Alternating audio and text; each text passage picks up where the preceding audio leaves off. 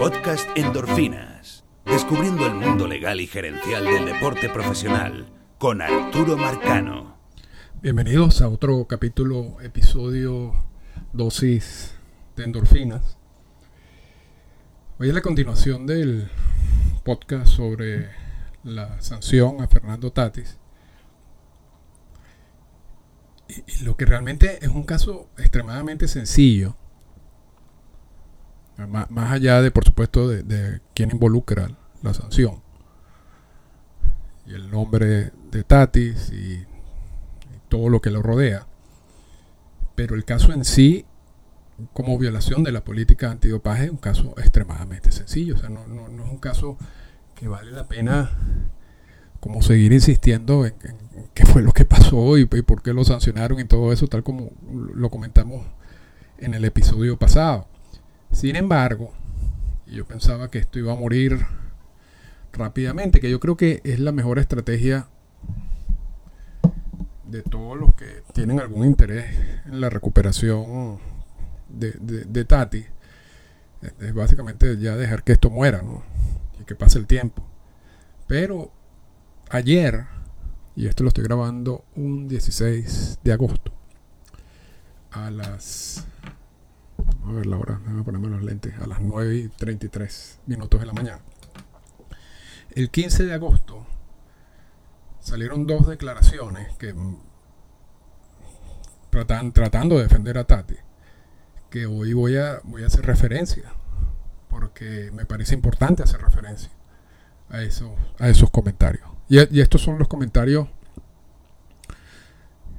que escogí por, por las personas quienes emiten el comentario. Hay otra serie de ataques, si se quiere, en redes sociales y en cualquier, y en cualquier espacio de personas que honestamente no están no están entendiendo lo que pasó y están centrando esto no en una violación de la política antidopaje y todo lo que eso implica, sino en algo nacionalista y ataques por ese lado y etcétera. Pero eso también hasta cierto punto no, estamos un poco acostumbrados en redes sociales. Así que no hay que no hay que prestarle mucha atención y no es mucha gente, yo creo que la gran mayoría, por lo menos de los que yo tengo en mi en, el Twitter, en el TL, en, el timeline, eh, repito, la gran mayoría yo creo que está de acuerdo con lo que pasó, pues. Porque es que no, no, no, no hay mucho.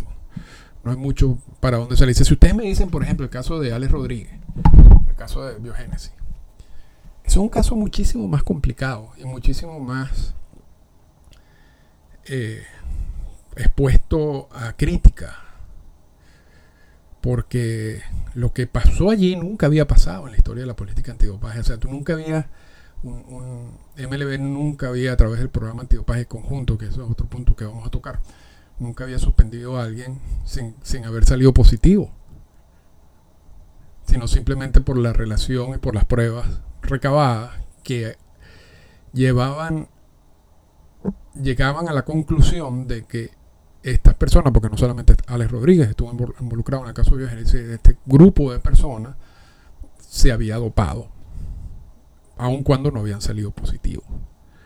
Y entonces también habla, eh, el, o, el caso de biogénesis, toca el tema de cómo recolectar las pruebas,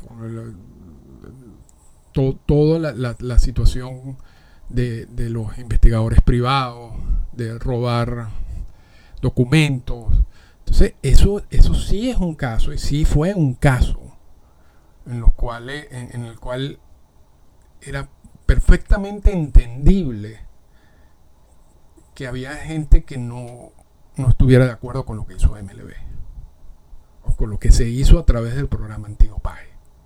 Yo entiendo eso.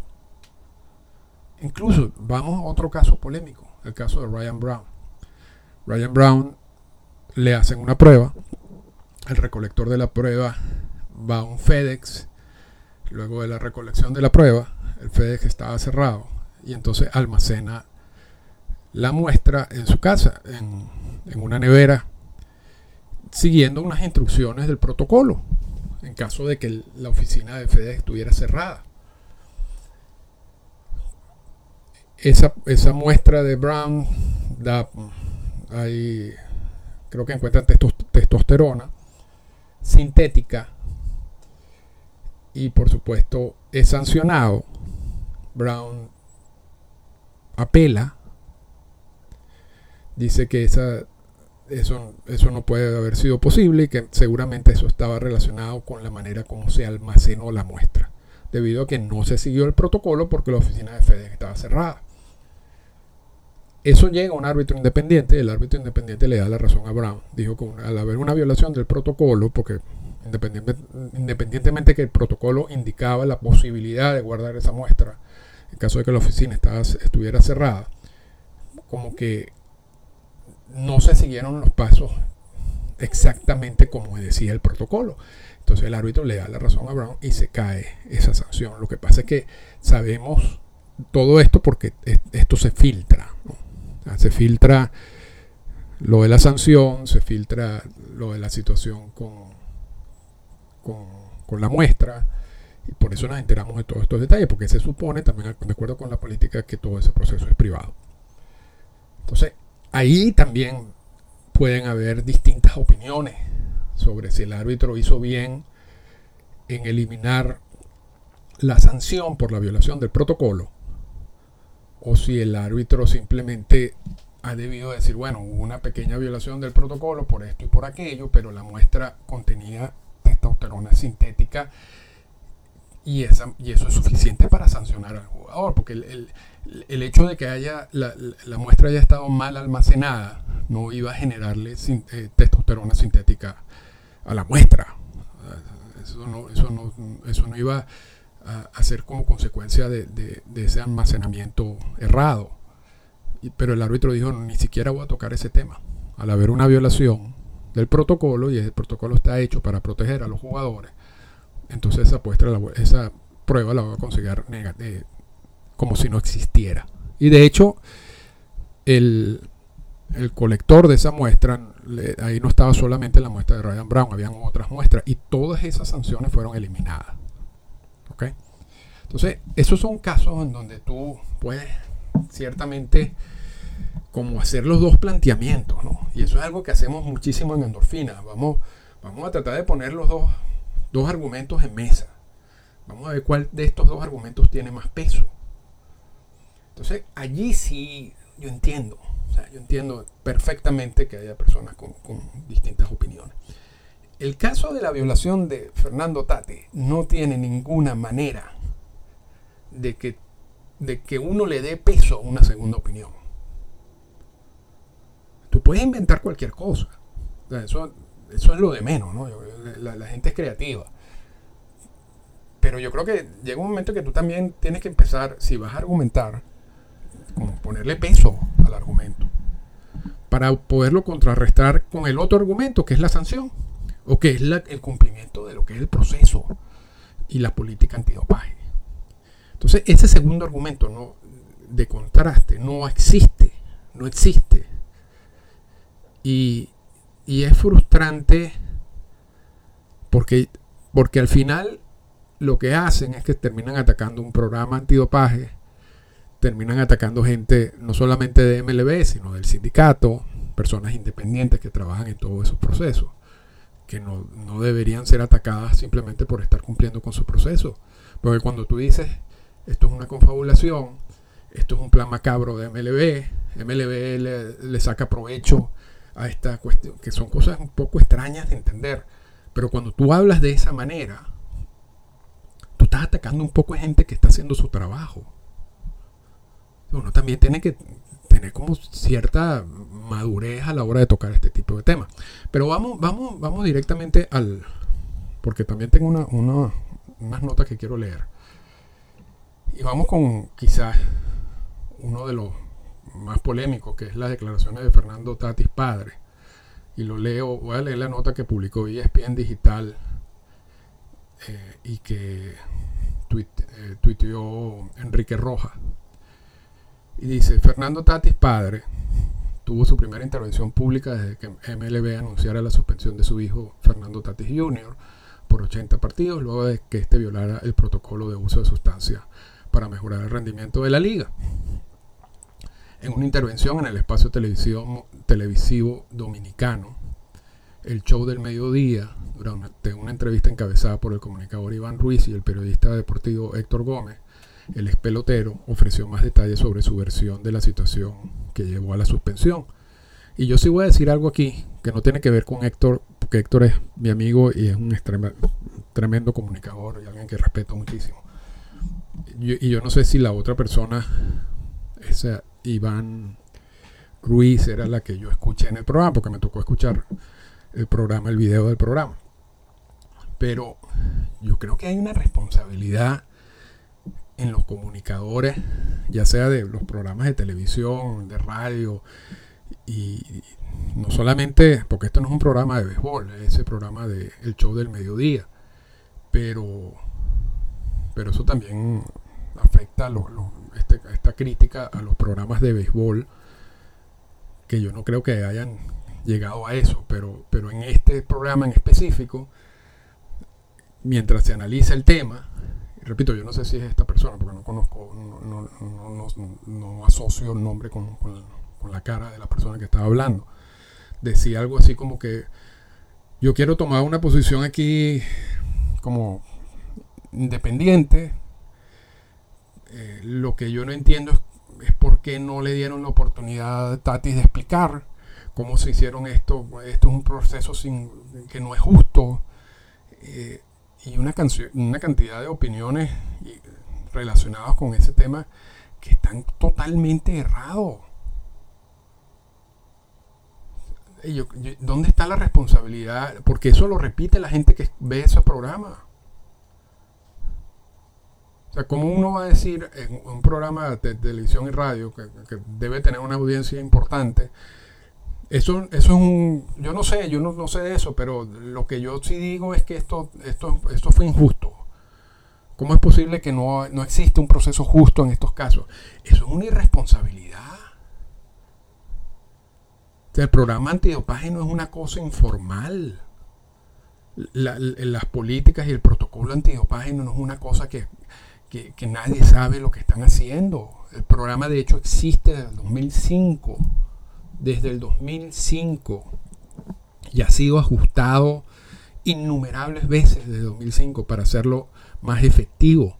Y recordemos que existe el programa antidopaje porque hubo una presión de fanáticos, de jugadores del Congreso de los Estados Unidos, de muchas de instituciones, de compañías, de que teníamos que tener en el béisbol un programa antidopaje por lo que había pasado antes con la, la famosa era de los esteroides y se crea el programa antidopaje.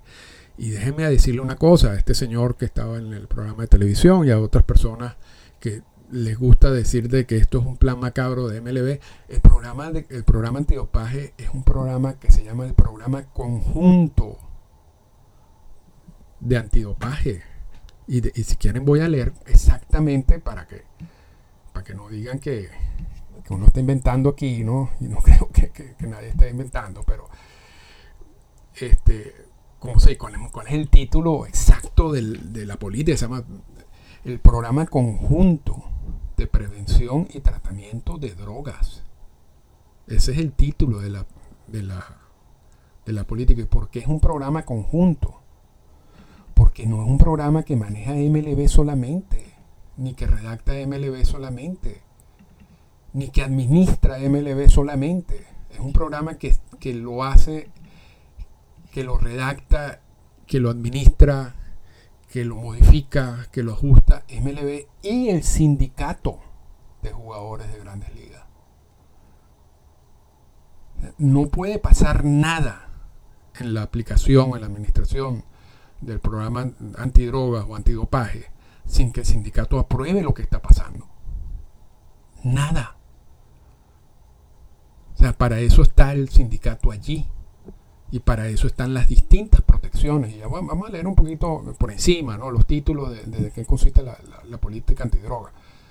Pero, y, lo, lo ponían en un tweet, si van a atacar a MLB, porque, alguien piensa que esto es un, plan macabro de MLB, que yo todavía no, no, entiendo cuál es el sentido, en contra de Tati, incluyan al sindicato Porque es imposible, es imposible que hubieran sancionado a Tati sin que el sindicato dijera está bien. Entonces el plan macabro tiene que ser MLB, el plan macabro tiene que ser el sindicato, el plan macabro tiene que ser el laboratorio que procesa todas estas muestras, que está en Montreal, por cierto. El plan macabro tiene que ser todos los integrantes del, panel que administra el, el programa, las personas independientes que les toca recolectar la prueba y todo eso, incluyan a todos esos en el plan macabro. O sea, creo que es lo justo. Si, vamos, si vamos a hablar con cierta propiedad, cuando alguien en un, programa de televisión dice que esto es un programa injusto, bueno, de MLB, entonces van a hablar de la injusticia de todo, ¿no? De MLB, del sindicato, del panel, del laboratorio, de los recolectores. O sea, yo creo que es mejor hacerlo. Y vamos a leer lo que es el primer párrafo de la política antidopaje o el programa antidroga. Y lo leo. El programa, el programa conjunto de prevención y tratamiento de drogas del béisbol de las grandes ligas, el programa entre comillas, fue establecido por acuerdo de la Oficina del Comisionado del Béisbol y la Asociación de Jugadores de Béisbol de las Grandes Ligas, la Oficina del Comisionado, la Asociación de Jugadores y conjuntamente las partes, para, uno, educar a los jugadores sobre los riesgos relacionados con el uso de sustancias prohibidas, que se definen en la sección 2 siguiente, disuadir y poner fin al uso de sustancias prohibidas por parte de los jugadores y establecer en consonancia con los propósitos generales del programa una resolución ordenada, sistemática y cooperativa de cualquier controversia que pudiera surgir con respecto a la existencia, interpretación o ejecución de este programa. Salvo que se indique aquí lo contrario, cualquier controversia que surja en el marco del programa se someterá a resolución por medio del procedimiento de queja y conciliación del convenio básico. Y esa última parte es muy interesante porque eso es lo que cuando te hacen una prueba, sales positivo, tú tienes una cantidad de defensa y, de formas de atacar ese positivo de acuerdo con el programa conjunto, con el programa antidopaje. Ahora, si por alguna razón tu defensa no cuadra dentro de las opciones que tú tienes en el programa antidopaje y tú sigues considerando y tienes las pruebas suficientes para demostrar de que es una injusticia lo que están haciendo en tu caso, tú puedes ir al programa de quejas del CBA que te va a llevar a un árbitro independiente. Un árbitro independiente que en la historia de MLB ha sido responsable de tomar muchas decisiones duras en contra de MLB. Como la la destrucción de la cláusula de reserva, por mencionar algo. Entonces, el jugador que sale positivo tiene la opción de defenderse de acuerdo con lo que dice el programa, pero si considera de que la defensa no está bien o, que no tuvo la oportunidad de exponer todo lo que tenía que exponer o que no fue aceptado sus argumentos, podría tener la posibilidad de saltar incluso hasta un árbitro independiente. Eso es parte de la defensa, de la manera como el jugador puede defenderse. Y el sindicato está allí con él. En todo esto. Repito, es imposible. Es imposible que un jugador salga sancionado por el consumo de cualquier sustancia prohibida, no importa cuál sea la sustancia, ni para qué sea, sin que el sindicato dé el visto bueno. Entonces, repito, para las personas que están empeñadas en atacar a MLB, ataquen al sindicato igual. Para eso tienen que leerse la política y entender de por qué existe esta política de esta manera. Y, para los que, y esto lo estoy leyendo simplemente los que piensan que esto es una cosa totalmente informal, ¿no? Que este programa antidopaje. O sea, fíjense, esto es un documento que tiene más de 70 páginas la, primera sección es sobre la supervisión y la administración del programa. Habla del consejo de tratamiento, el servicio de recolección, el análisis de laboratorio, el director de las pruebas médicas, el panel de expertos, el panel médico asesor, la revisión anual del programa. Después tenemos un punto 2 sobre las sustancias prohibidas, que las dividen en tres partes. Las drogas de abuso, como la cocaína, por ejemplo. La marihuana ya no está, y estuvo y esos son parte de los ajustes que recibe el programa con el tiempo, al igual que el aumento de las sanciones. Eh, entonces, las sustancias prohibidas se dividen en tres, las sustancias para mejorar el rendimiento, los estimulantes. Y cada, cada una de estas secciones tiene unas características distintas. Después habla las pruebas, las sustancias para mejorar el rendimiento, estimulantes, diuréticos, agentes encubridores, las drogas de abuso, las pruebas por causas razonables, las pruebas de seguimiento, los procedimientos de recolección y protocolos de prueba, los resultados positivos de las pruebas, la notificación de las partes, las múltiples sanciones disciplinarias por el mismo uso, la excepción por el uso terapéutico. Estas son cosas importantes que, vamos a comentar en general, o sea, porque si tú sales positivo por una sustancia, hoy y en tres días te hacen otra prueba, que es posible, y vuelves a salir positivo por esa misma sustancia, porque esa sustancia no se desaparece del cuerpo rápidamente, no es que tú tienes dos positivos, es, la misma, es el mismo positivo porque es la misma sustancia. Entonces hay, hay una cantidad de, de, reglas que precisamente aclaran ese tipo de cosas. Y vamos entonces a la, la excepción por uso terapéutico y, vamos a leer, porque yo creo que esto, esto es una de las preguntas que, que me llegó por vía Twitter.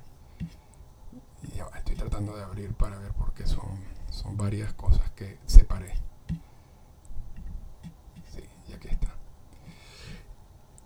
Y, también eso es otra de las dudas frecuentes. Bueno, pero ¿qué pasa si él se estaba recuperando y necesitaba un medicamento? Es posible que tome el medicamento.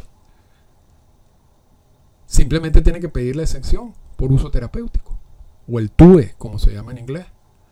Y eso no solamente es en el béisbol, eso es en el deporte en general. Incluso hay muchísima gente que tiene problemas de atención. Muchos jugadores y ahí, creo que hay alrededor de, por ahí tengo un informe que también voy a leer un poco del, último informe de MLB sobre las pruebas que realizó. Y creo que hay más de 70 jugadores que tienen una excepción de uso terapéutico para la utilización de, estimulantes por, por, problemas de atención.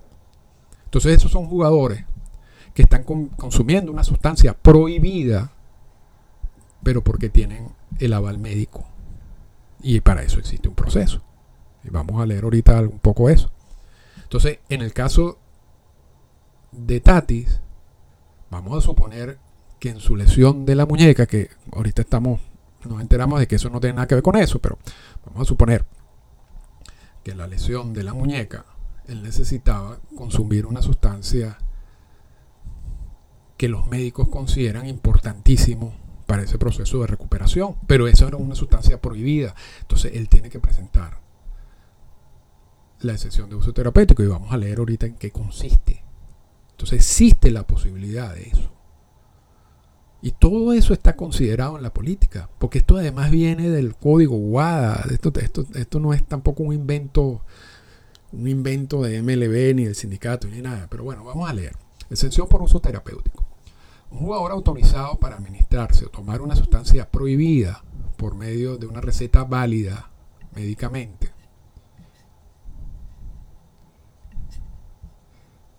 apropiada y suministrada por un médico debidamente autorizado, recibirá una excepción por uso terapéutico con EUT, siempre y cuando dicho jugador cumpla con cualquiera y todos los requisitos y condiciones aplicables para obtener una EUT establecidos en el programa o acordados por las partes. Para que ésta sea médicamente apropiada, el jugador debe tener una necesidad médica documentada, según las normas aceptadas en Estados Unidos o en Canadá para la receta con la dosis prescrita. No obstante lo antedicho, las solicitudes de UT para el uso de testosterona, cononotrafina, cariónica y clomifeno serán registradas por las normas para las solicitudes de secciones por uso terapéutico por motivo de deficiencia de andrógeno, hipogonadismo, adjuntas como anexo A. Una muestra de orina que contenga una sustancia prohibida no se considerará un resultado positivo de una prueba si el jugador que proporciona dicha muestra tuviera una EUT vigente para para dicha sustancia. Un jugador con una EUT para una sustancia prohibida no violará el programa al poseer o utilizar dicha sustancia. Es decir, hay vías en caso de que, de que el jugador necesite una sustancia que esté prohibida. Y, y sigo con, con la parte. El jugador que desea obtener una EUT debe notificar o hacer que el médico que escriba la receta notifique al panel que administra el, programa de tiopaje de la existencia de dicha receta. Siempre que así lo solicite el panel, el jugador entregará o hará que el médico que escriba la receta entregue la documentación justificativa de la receta. Si el médico que receta no dispone de la licencia de vía en Estados Unidos o en Canadá, el panel solicitará que el jugador suministre dicha documentación. La IP o el panel notificará al jugador y las partes si se necesitan datos adicionales para justificar la solicitud para una EUT o si faltan documentos. Los médicos de los equipos tienen prohibido recetar sustancias controladas que queden fuera del alcance de su práctica médica a los jugadores. Entonces, aquí está el EUT. El EUT es importante porque, repito, uno de los argumentos que uno lee, bueno, es que está relacionado con, la medicina, explícame, explícame eso. Bueno, eh, hay una vía, hay una vía. Vamos ahora y sigamos, disculpen que me salí, pero vamos, vamos entonces a seguir con lo que dijo Fernando Tatis padre. Y voy con, esto lo dice Fernando Tatis, padre. Lo que involucra a Junior es un esteroide que contiene un spray que se llama Trofobol. Es un spray para la piel y sirve para varias cosas más. Al niño, Tatis Junior, le sale un hongo en el cuello producto de un recorte de pelo o un cerquillo, como decimos nosotros y se compra el spray y se lo pone. El spray contiene un esteroide. El error dónde está? En no leer en realidad qué es lo que aparentemente le hace culpable de algo totalmente desconocido. El spray contiene un esteroide, se le va totalmente al cuerpo y le hacen una prueba y entonces dio positivo por eso. Inició explicando el padre del jugador de los San Diego Padres. Es un error que realmente se podía manejar, yo creo, que no era la mejor forma para destruir la imagen de un jugador por una tontería, por una sencillez como esa. El pelotero procedió a recalcar de manera continua que el medicamento es algo que no te da fuerza, no te, aumenta su rendimiento, no tiene nada de testosterona, no contiene absolutamente nada de soporte para sobresalir en el juego. Esto ha sido una catástrofe para el béisbol. Sin embargo, Tatis, Tatis no se detuvo allí Llegó a señalar al ser cuestionado sobre la reacción del público en la noticia de la suspensión que el mundo está lleno de envidia y de hipocresía, la cual no solo provenía de quienes siguen el béisbol, sino de sus propios compañeros de equipo de Tatis Jr. Vamos a aclarar todo esto. En realidad lo que se ha hecho aquí para el béisbol y para el nombre de Tatis Jr. ha sido un atropello. Bueno, con todo respeto al señor Tatis, que, que la verdad que no conozco, nada, nada, vamos a suponer, vamos a aceptar que esa es la verdad. ¿Ok? 100%. Igualmente es una violación de la política antidopaje. E igualmente debe ser sancionado. Porque la política antidopaje te dice claramente que tú todo tienes que tener cuidado con todo lo que consumas. Y establece procesos para que tú no caigas en ese tipo de error. Ah, uno, el proceso más sencillo es cualquier crema, cualquier eh, medicamento que tú vayas a consumir, pídele permiso al médico del equipo antes de consumirlo. ¿Qué, vía más fácil que esa? Porque vamos a decir, bueno, la lista de las sustancias son, tienen los nombres químicos y, a veces el nombre comercial es distinto al, al, nombre, a, lo que contiene, o sea, no te indica exactamente lo que contiene el producto. Y por lo tanto, si tú vas para una farmacia donde ese ese medicamento está, lo puedes comprar libremente, te vas a consumir algo que posiblemente estés violando la política antidopaje. Eso lo sabe todo el mundo desde 2005 para acá. Y, cualquier persona que le haya hecho una prueba antidopaje, y a Tatis le han hecho varias, a Tatis Junior, a Tatis Padre también, porque el programa viene de 2005, sabe de los procesos a seguir. Entonces aquí y no hay ni siquiera que uno puede decir, la ignorancia de la ley es una excusa, no es una excusa de su incumplimiento. Es que aquí ni siquiera hay una ignorancia en la ley, ellos saben cuál es el proceso. Ellos saben que tú no puedes consumir algo libremente, lo que sea, que existe un protocolo interno y que necesitas tener autorización del médico del equipo y que necesitas, repito, no revisar el nombre químico, pero hay vías, hay teléfonos, puedes llamar a la asociación de peloteros, te puedo ayudar en ese sentido y cuando tú no cumples eso y sales positivo, está bien, porque estás violando la política, estás violando exactamente lo que dice la política, los pasos que te indica la política que debes de seguir. Eso es una violación. Aquí no hay ningún plan de nada.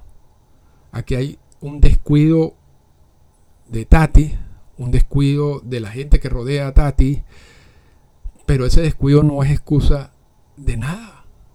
Y es igual responsable por lo que hizo. Y ese, por eso es que yo digo que este caso debía haber terminado allí. Y han debido dejar esto que muriera tranquilamente. No insistir con cosas que no tienen ningún tipo de sentido. Vamos con... Y, la verdad que es que no, no, sé qué, más añadir sobre las declaraciones del... Imagínate, habla hasta de los compañeros de equipo de la reacción negativa. Y, lo, lo, decíamos en el, en el podcast pasado. Yo creo que el reto mayor de Tatis Jr. Es, rescatar esa relación que tiene con sus compañeros de equipo. eventualmente este positivo la gente se lo olvidará y pasará el tiempo y ya. Alex Rodríguez con todo lo que pasó al final terminó siendo una figura pública. Hay otros que sí les ha afectado por siempre, como el caso de Rafael Palmeiro, pero hay vías, yo creo que por la edad de Tatis Jr. y todo el talento y todo eso, yo, yo asume que, va a salir de esto, pero eh, tiene otro reto con sus compañeros de equipo allí, ¿no? Y, vamos entonces, porque de verdad, insisto, yo no sé, yo no, entiendo cuál es el argumento, el argumento de Fernando Tatis padre, pero vamos con otro que tampoco entiendo.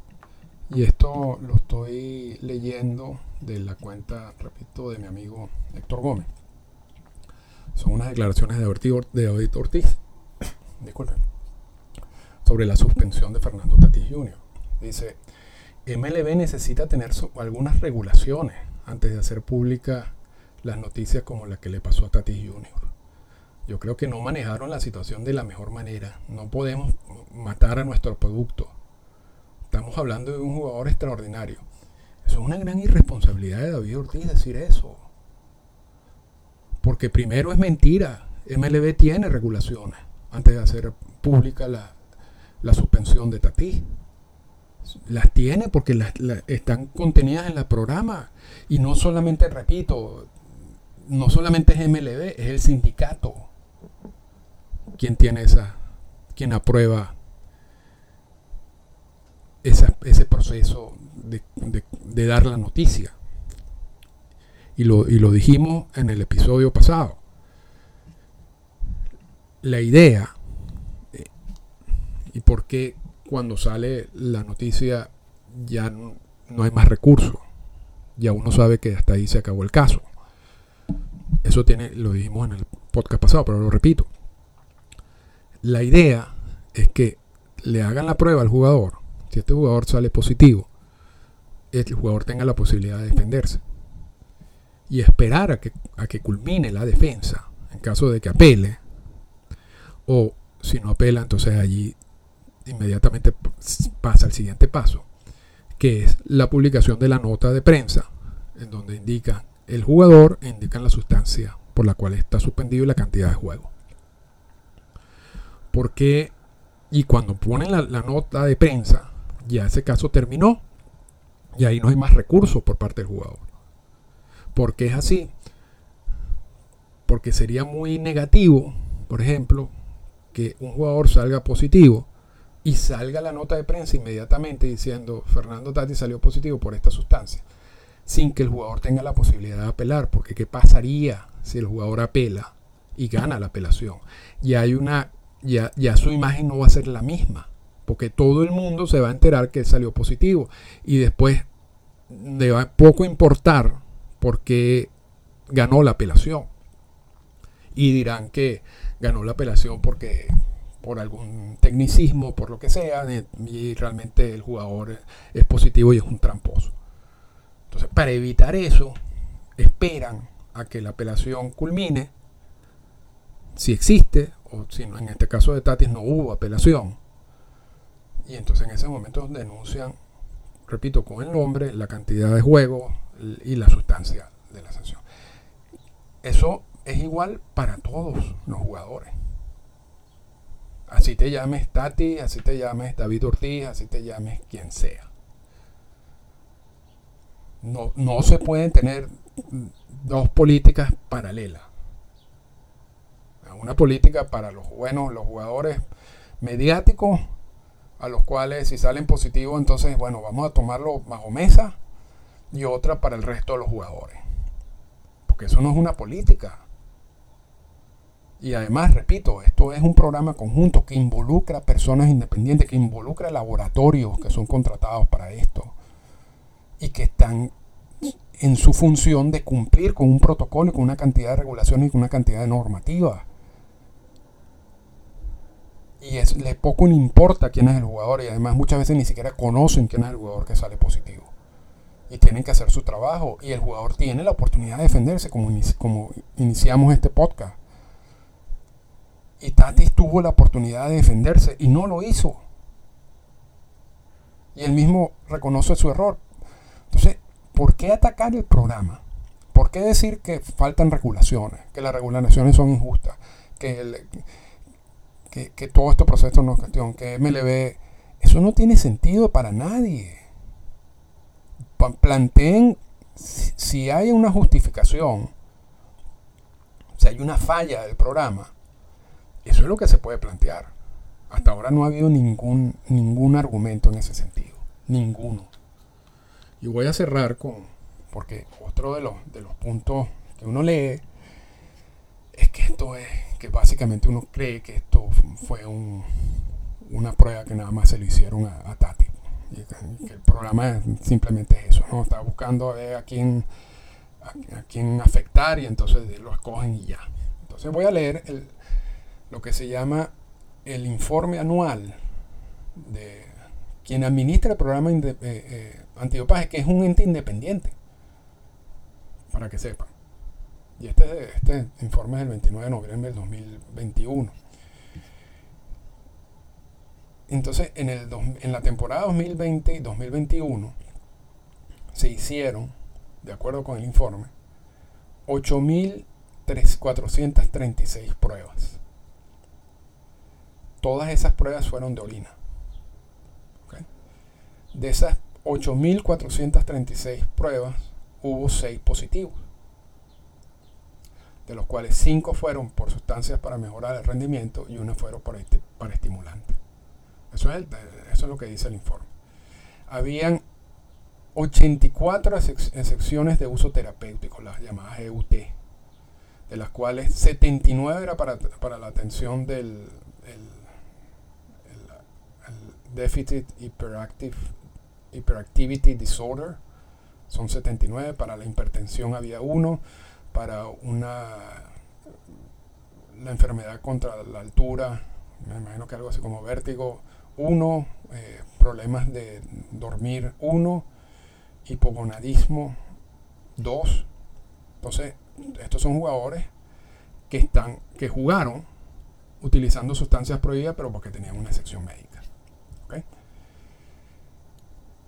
En los últimos cinco años, ya desde 2017 a 2021, de acuerdo a este informe, se han hecho 45.973 pruebas antidopaje, de las cuales 38.646 pruebas se realizaron durante la temporada y 7.327 pruebas se realizaron fuera de temporada. Entonces, repito, no es una cacería de brujas, no es un plan macabro, es un programa antidopaje. Que, que quien le interese revisar el programa antidopaje simplemente puede poner programa antidrogas de MLB, MLBPA y va a ir a la página del sindicato donde va a tener la versión en español y en inglés.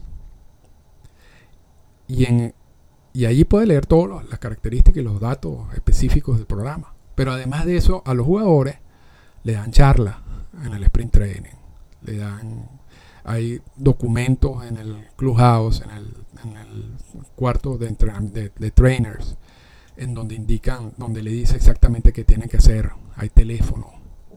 Si tú no cumples con los procesos, porque no quieres cumplir con los procesos, entonces, si sales positivo, es tu culpa. No importa para qué tomaste la sustancia. Ah, de verdad, no interesa si la sustancia es para, que, para ayudar a crecer el pelo, para lo que sea. Si es una sustancia prohibida y tú no seguiste los plazos, eres culpable y eres, debes estar sancionado. Punto. Punto. Ahí no hay más nada que hacer. No es un proceso injusto. Es un proceso donde existe X cantidad de oportunidades de apelación y de defensa. Es un proceso donde está involucrado el sindicato de jugadores. Es un proceso donde están personas independientes, profesionales, encargados de que esto funcione perfectamente. Entonces no ataquemos esto por atacar. Y yo creo que, repito, lo mejor que podemos hacer es dejar que esto muera. Y después que el tiempo se encargue de, de seguir juzgando la, la carrera profesional de Fernando Tati Jr. Esta fue una presentación del podcast Endorfinas. Para comunicarse con nosotros, escríbanos a las siguientes cuentas en Twitter. Arroba Arturo Marcano y arroba Endorfinas Radio.